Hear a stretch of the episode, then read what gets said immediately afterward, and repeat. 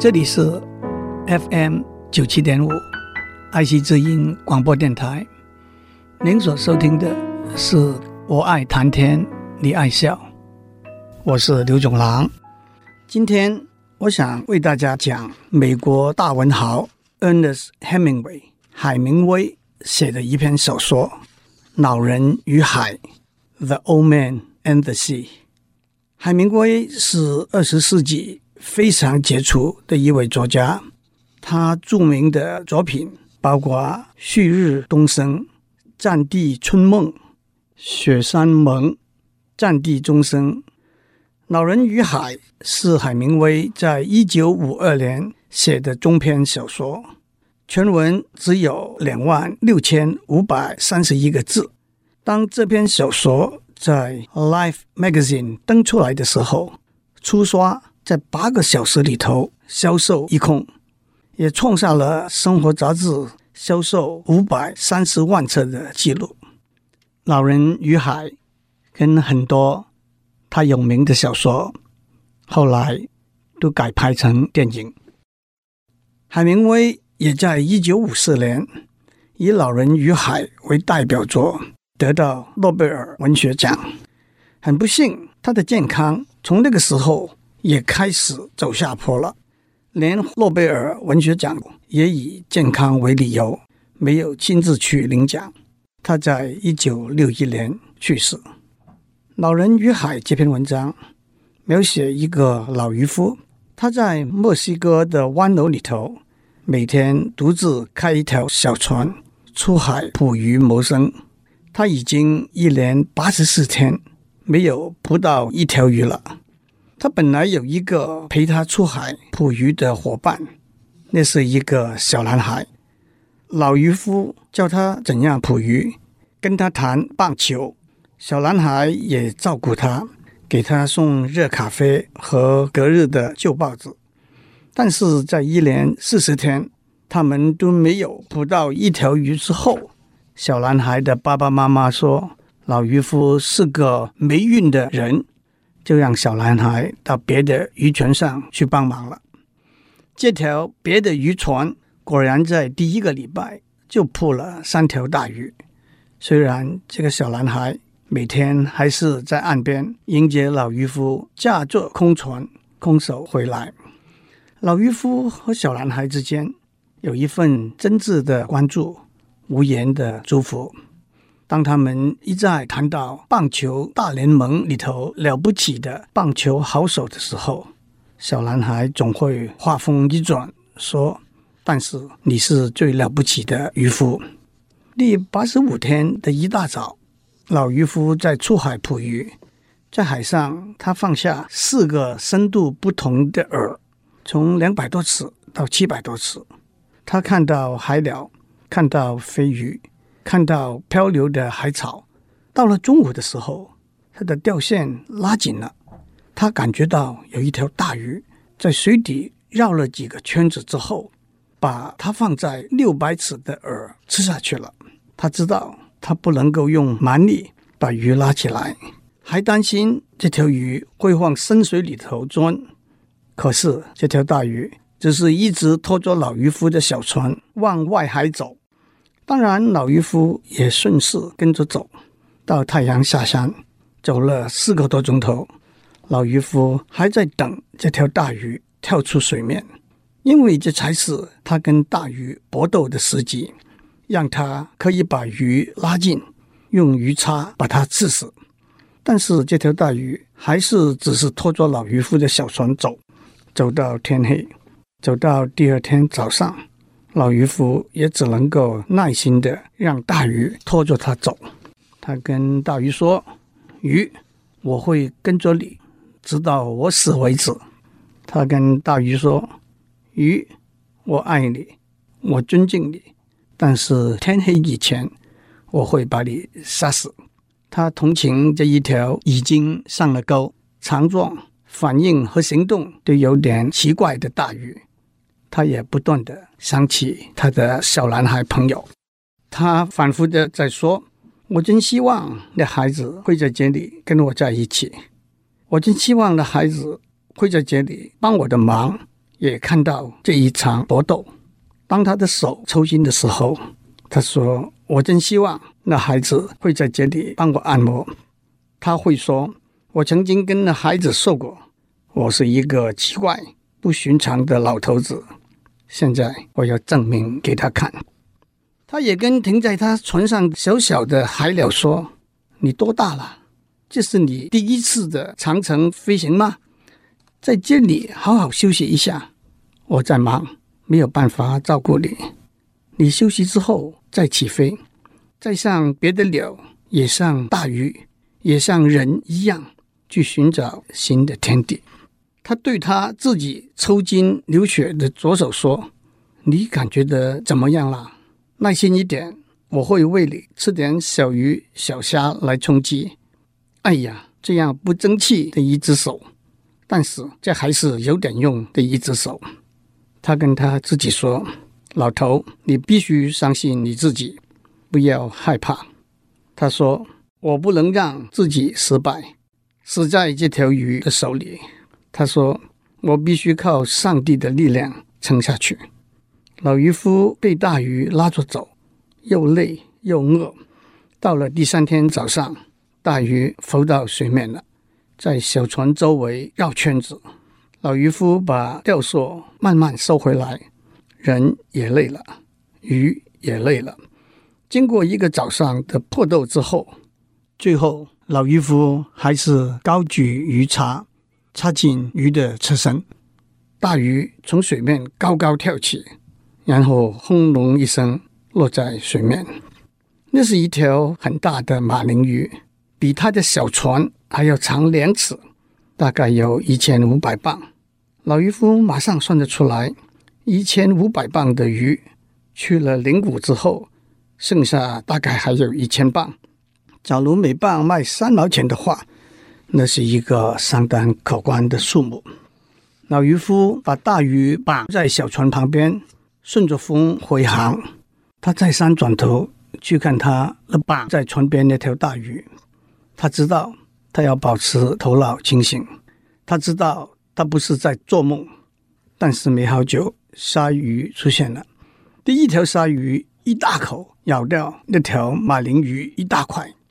老渔夫奋力用鱼叉把这条鲨鱼刺死，但是也丢掉了他的鱼叉。接着，两条鲨鱼又出现了。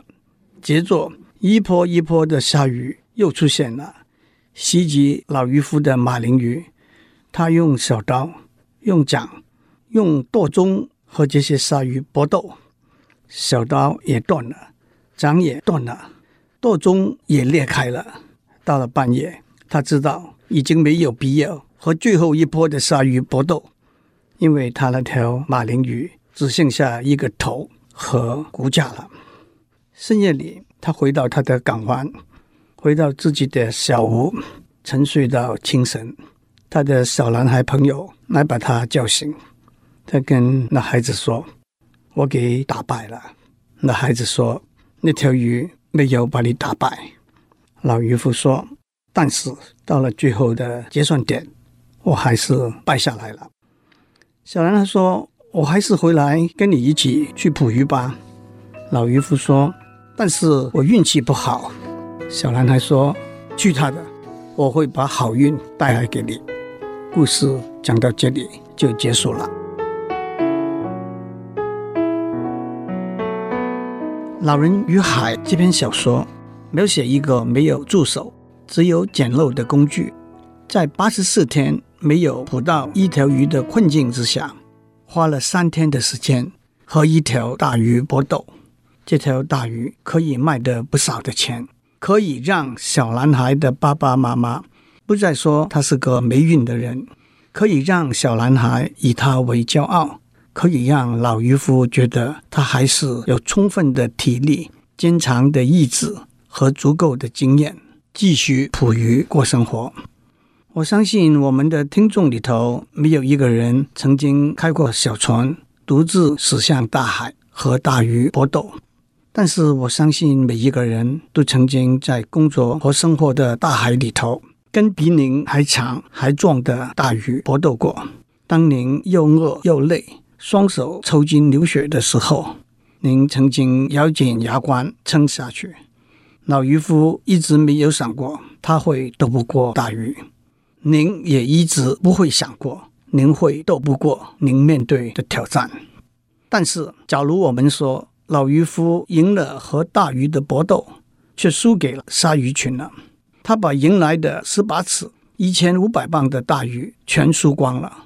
我相信许多人也曾经经历过不眠不睡得到的研究结果，最后发现是没有用的。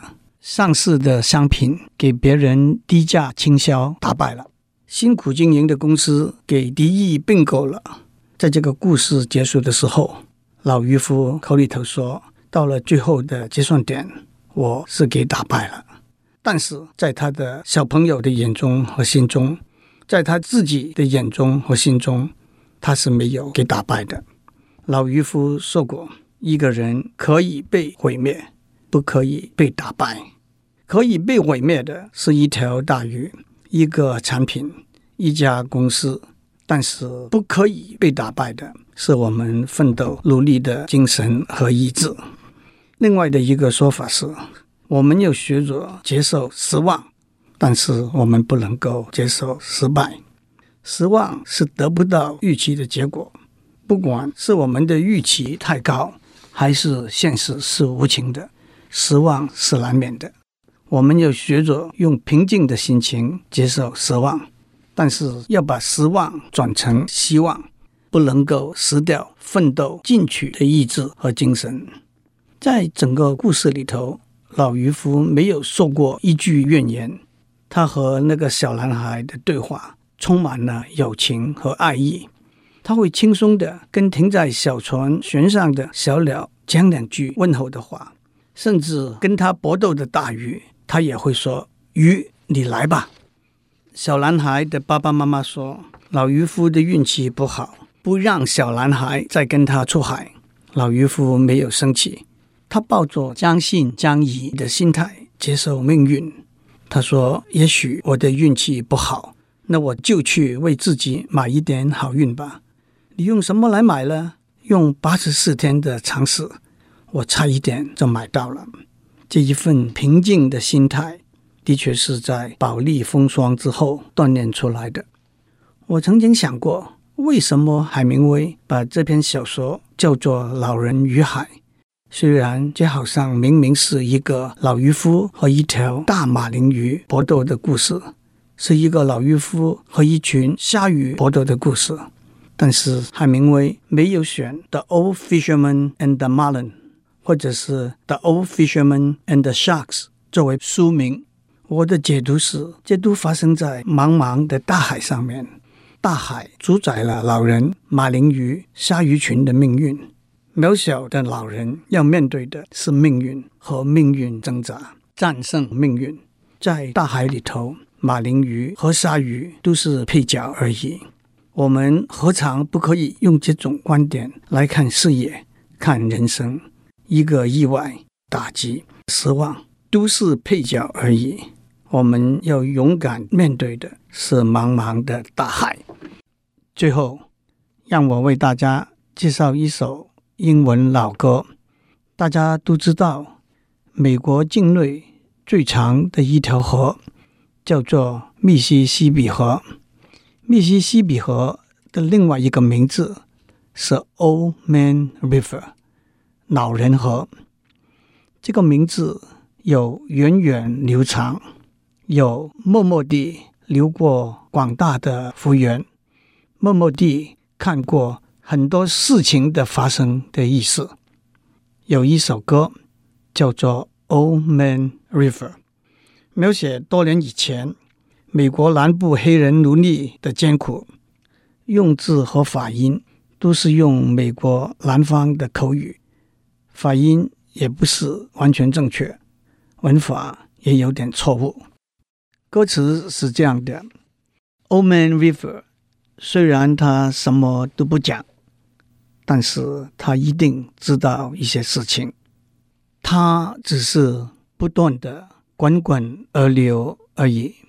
还有几句描写当时在河上工作的黑人奴隶。辛苦的情形。我已经很累，再也无心尝试了。